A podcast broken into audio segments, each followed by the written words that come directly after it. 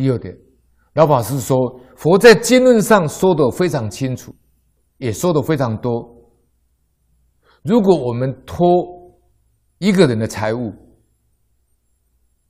结罪比较轻，将来还债还一个人，例如公共设施，像世间人所谓的贪官污吏，他侵夺的是人民的税收、国家的财物，那结罪的呢，要还债的呢，是所有的纳税人，是他的债主，那这个事情就很麻烦了。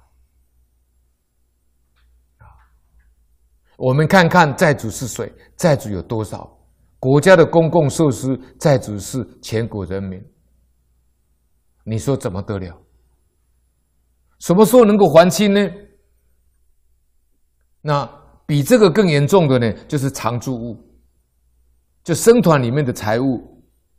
地藏菩萨本愿经里面说的好，佛说忤逆十恶的罪，佛有办法救度，但是你拖到常住物，佛不能救。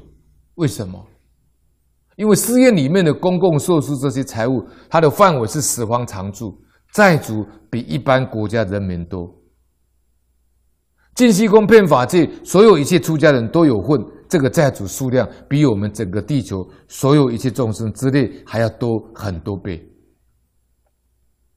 这个数字没有没有办法计算，所以侵夺寺院庵堂财物，不知道这个厉害。不晓这个果报，我们读佛经、深入经藏，才明白这个事实。